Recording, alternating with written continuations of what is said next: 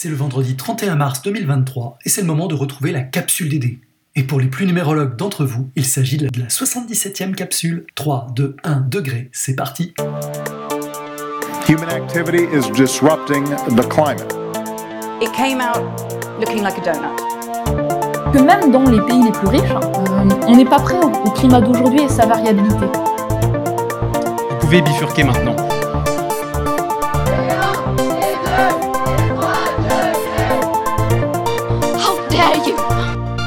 No country in the world can yet say they have achieved gender equality. La capsule DD. Sans justice sociale, il n'y aura plus d'économie. Au menu cette semaine, l'idée qui transforme, méga bassine, pourquoi tant de haine? Le portrait de la capsule, Prune Yetzer, coprésidente chez Climates. Carte blanche à Thomas Vivray, la géo-ingénierie, fausse bonne idée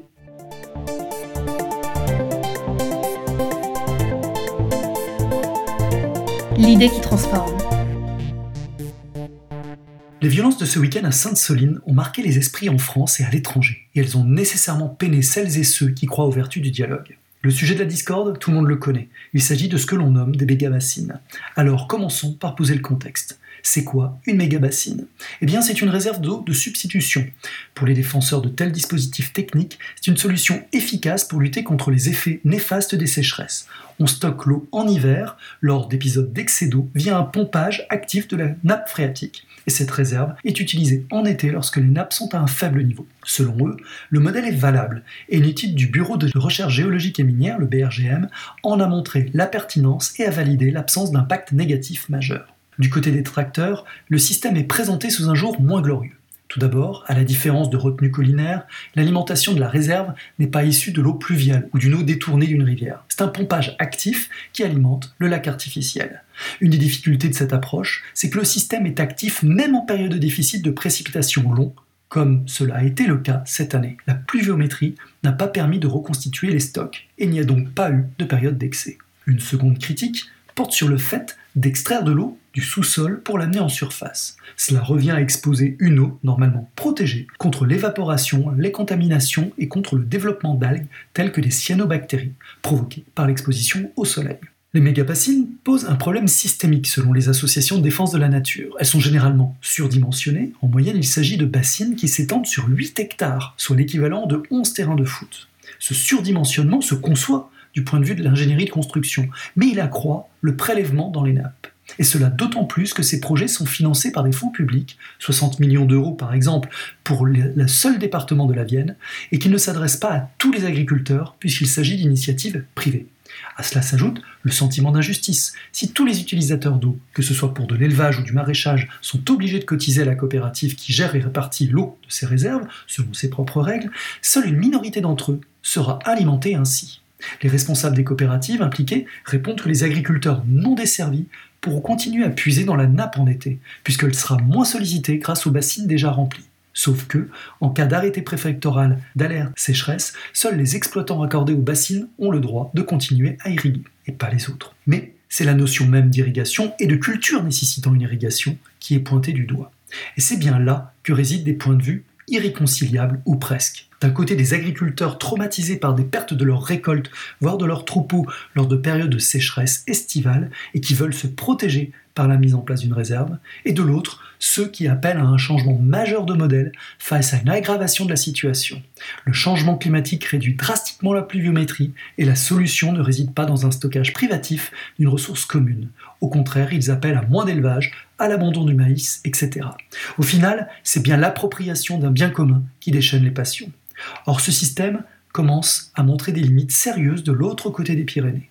En Espagne, de telles réserves sont mises en place depuis les années 50, entre le contexte de pénurie chronique d'eau liée au changement climatique et la pression agricole sur les réserves. Ces réserves deviennent inefficaces, les 1200 réserves ibériques n'étant remplies en moyenne que 6 années sur 10. On le voit, les points de vue sont différents, les analyses divergent fortement et les enjeux des uns et des autres sont forts. Enjeux de revenus, voire de survie économique du côté des agriculteurs, face à un enjeu d'aggravation de la situation en matière de biodiversité, vécu comme totalement irréversible, donc inacceptable de l'autre. À cela s'ajoute l'absence de véritables espaces de dialogue et de concertation. Tous les ingrédients sont réunis pour que les crispations s'intensifient et que les positions se radicalisent.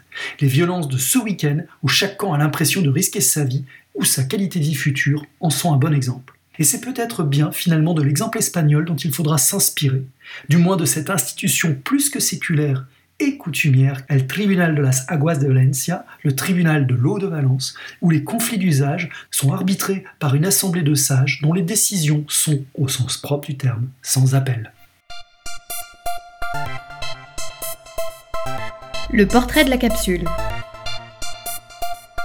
Bonjour Prune, merci d'avoir répondu favorablement à cette demande d'interview. Est-ce que euh, tu pourrais commencer par euh, te présenter et nous dire ce que tu fais dans la vie et ce qui t'anime de manière euh, générale? Bonjour et merci beaucoup Thomas du coup de m'avoir invité. Alors ce que je fais dans la vie actuellement, je suis étudiante en deuxième année de master en droit de l'environnement et en parallèle, je suis aussi coprésidente d'une association de jeunes qui s'engagent pour la justice climatique et pour l'environnement en général, qui s'appelle Climate donc je suis présidente cette année. Et euh, je dirais que ce qui m'anime, c'est comme tu as pu le comprendre, euh, la protection de l'environnement, la lutte contre les injustices liées au changement climatique et, euh, de manière plus générale, oui, pas mal de thématiques de justice sociale. Je m'intéresse de plus en plus au féminisme en ce moment aussi. Tu es également membre du collectif Climate. Est-ce que tu peux nous en dire un petit peu plus sur cette structure? Quelles sont les missions qui sont accomplies? Et, toi-même, en tant que, que, coprésidente, ce que, ce que tu y fais? Alors, euh, Climate, c'est une association de jeunes étudiants et de jeunes euh, professionnels euh, qui sont engagés autour des questions climatiques et un peu plus largement, maintenant, on essaye aussi de, parler d'autres thématiques comme la biodiversité qui, est très liée au climat aussi et qu'on ne veut pas invisibiliser. Alors, ce qu'on fait du coup chez Climate, c'est qu'on agit autour de trois piliers d'action. Le premier, c'est la sensibilisation des plus jeunes publics et, de manière générale, on essaye d'étendre un peu à tous les âges.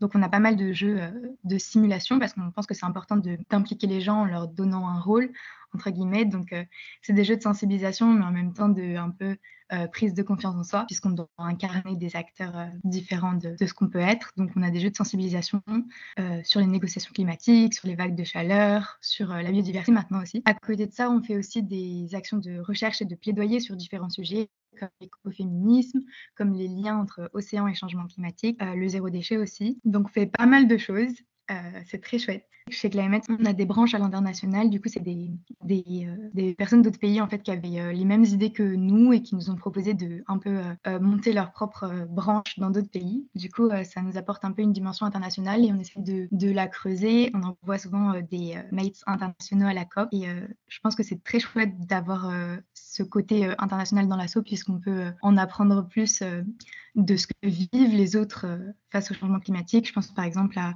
à nos mates euh, qui habitent au Mali ou au Népal, euh, qui du coup n'ont pas du tout les mêmes euh, manières d'agir, qui n'ont pas du tout les mêmes ressentis. Et, c'est très intéressant et hyper touchant. Est-ce que tu aurais un message à faire passer à ceux qui nous écoutent sur la façon de s'engager, sur la façon de comprendre le monde au travers les yeux d'autres personnes qui ne viennent pas forcément des mêmes pays que le nôtre? Qu'est-ce que tu penses de tout ça? Euh, déjà, je dirais qu'on est, tous légitimes à lutter contre le changement climatique. Euh, c'est vrai que parfois, on se dit que nous, aujourd'hui, on n'en subit pas forcément les conséquences les plus directes, même si en France, euh, on commence à ressentir bien les effets aussi. je dirais qu'en fait, on a besoin que tout le monde s'implique pour avoir pu échanger avec, du coup, des jeunes internationaux parfois, je me sentais vraiment ultra décalée et vraiment très mal à l'aise de vouloir agir alors que bah, eux se prennent vraiment ça de plein fouet. Mais en fait, j'ai réalisé qu'on avait besoin d'être tous ensemble et que c'est c'est justement en se rassemblant, en portant un message commun qu'on va être les plus forts. Et par exemple, pendant la COP27, c'était hyper fort parce qu'on avait un pavillon qui était réservé aux jeunes. Et ça faisait, j'ai trouvé ça super inspirant d'avoir un espace où les jeunes pouvaient tous se rassembler. Et on avait l'impression que c'était une, petite communauté. Et j'ai échangé avec beaucoup de jeunes qui disaient qu'en fait, pour eux, les jeunes, on a beaucoup de potentiel parce que on a été élevés un peu dans cette culture mondialisée entre guillemets, et on n'a plus ces barrières de vouloir défendre les intérêts forcément de nos pays. Souvent, on, a envie de défendre ce qui nous tient à cœur, à nous la jeunesse. Donc, euh, euh, on va être peut-être plus enclin à, dialoguer ensemble, euh, dépasser un peu les, conflits qu'il y a pu avoir dans les générations précédentes par rapport à ça. Merci beaucoup Prune pour, pour ce temps d'échange en espérant bah, te, te revoir très prochainement. Merci beaucoup.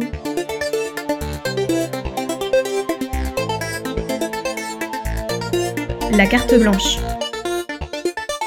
avez-vous déjà entendu parler de la géo-ingénierie, la science de la manipulation du climat et de l'environnement, proposant des techniques permettant de faire tomber la pluie à un endroit précis ou encore en déployant des machines permettant de capter le gaz carbonique de l'atmosphère? Alors que la majorité des scientifiques élèvent leur voix pour alerter sur la nécessité de diminuer les émissions de gaz à effet de serre sans résultat probant, certains pensent avoir trouvé la solution à cette situation. Puisque nous n'arrivons pas à contenir l'augmentation de ce gaz et ses impacts conséquents sur la biosphère, alors pourquoi ne pas intervenir directement dessus? Cette idée, qui vous semble sûrement atypique, est pourtant en passe de s'imposer comme une réponse crédible au dérèglement climatique, étant même mentionnée dans un des rapports du GIEC, le groupe d'experts travaillant sur l'évolution du climat. Il existe aujourd'hui plusieurs manières d'utiliser la géo-ingénierie, regroupées en trois volets. 1. Renvoyer les radiations du Soleil. 2. Capturer le dioxyde de carbone. Et 3. Contenir radicalement les effets du réchauffement climatique. Sans rentrer dans le détail et de manière non exhaustive, des expérimentations ont déjà été réalisées afin d'injecter des aérosols dans la stratosphère, éclaircir les nuages, capter le carbone, manipuler la génétique des plantes, contrôler les précipitations ou encore fabriquer des structures pour préserver les glaciers. Une technologie qui semble donc intéressante comme le fait savoir l'entreprise suisse Climeworks qui promet de capter 1% des émissions mondiales de CO2 d'ici 2025 en déployant 750 000 usines. Pourtant, cette science, jugée salvatrice par certains, est largement discréditée par d'autres.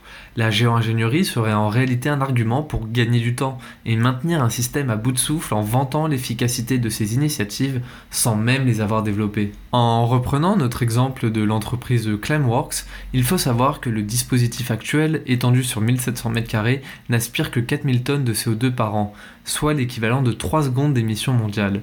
Pour Pierre Gilbert, chercheur à l'Institut Rousseau, quand bien même l'entreprise parviendrait à multiplier ses capacités par 100 en 2030, elle ne capterait que 0,3% des émissions mondiales, de quoi refroidir les espérances attendues. Le message pro-ingénierie est d'ailleurs employé principalement par les grands patrons gestionnaires d'énergie fossile pour justifier une longue transition énergétique. Croire que l'on peut faire cette transition en une nuit n'est pas possible, c'est justifié Patrick Pouyanné, PDG de Total. Or, en contradiction, du temps, nous n'en avons plus, rappellent en cœur les climatologues et militants écologistes. Il est urgent d'agir. Ainsi, sans évoquer la problématique de l'acceptabilité sociale, de l'accès aux ressources et des coûts économiques associés, le sujet de la géo-ingénierie ne semble pas faire consensus, laissant présager des débats futurs entre acteurs politiques, économiques et civiques.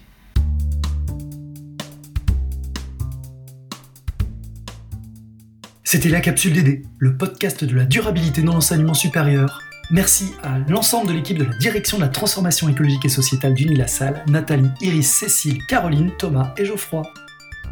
On se retrouve dans 15 jours. Et d'ici là, vous pouvez méditer cette pensée attribuée à Hubert Reeves, à l'échelle cosmique, l'eau liquide est bien plus rare que l'or.